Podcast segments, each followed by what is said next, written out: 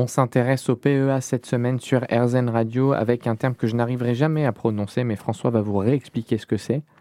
Alors le palmitoyl éthanolamine, c'est une substance lipidique qui est un dérivé actif biologiquement et qui a été utilisé comme médicament qui mime un peu les, effets du, célèbre CBD aujourd'hui, donc un dérivé euh, présent dans le cannabis, même si ce produit-là n'est pas présent dans le cannabis. Et justement, on va s'en servir pourquoi de ce PEA Eh bien, un peu les mêmes effets que le CBD. C'est un produit qui est utilisé pour les douleurs inflammatoires. Donc par exemple, on a montré cliniquement, il y a beaucoup d'études sur cette substance, que à 400 mg par jour pendant un mois, il diminuait l'intensité des douleurs et abaissait le seuil de sensibilité. Donc c'est intéressant pour les rhumatismes, les arthroses, les douleurs inflammatoires euh, les plus diverses. Et il y a euh, aujourd'hui des études qui ont comparé son effet à, une substance anti-inflammatoire célèbre qui s'appelle l'ibuprofène, un médicament classiquement prescrit. Et le PEA aurait des activités similaires à l'ibuprofène.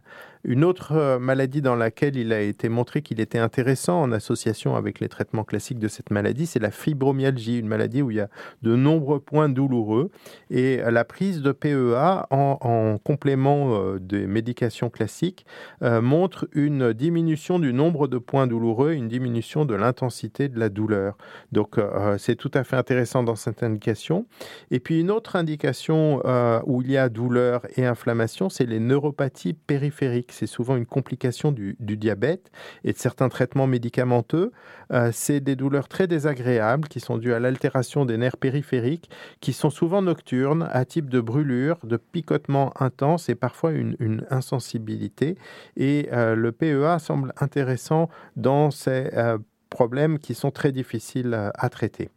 Vous l'avez rattaché tout à l'heure à l'ibuprofène. Est-ce que ça veut dire que, par exemple, dans le cadre d'un mal de tête, ça peut être efficace? Et oui, ça a été montré également. Euh, les maux de tête, euh, les diverses céphalées et migraines euh, sont, peuvent être traités par, par le PEA.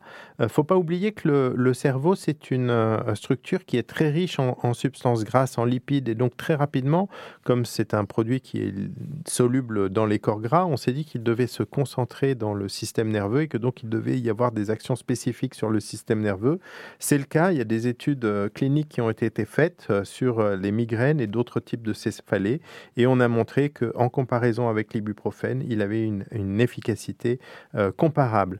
Donc le PEA est extrêmement intéressant pour ça, et en plus il a une action sur le sommeil, donc ça peut être aussi intéressant pour favoriser le sommeil chez des gens qui sont polyalgiques, donc qui ont des douleurs un petit peu différenciées dans le corps à différents endroits et il améliore l'endormissement et donc corrige les, sommeils perturbés chez, ces personnes.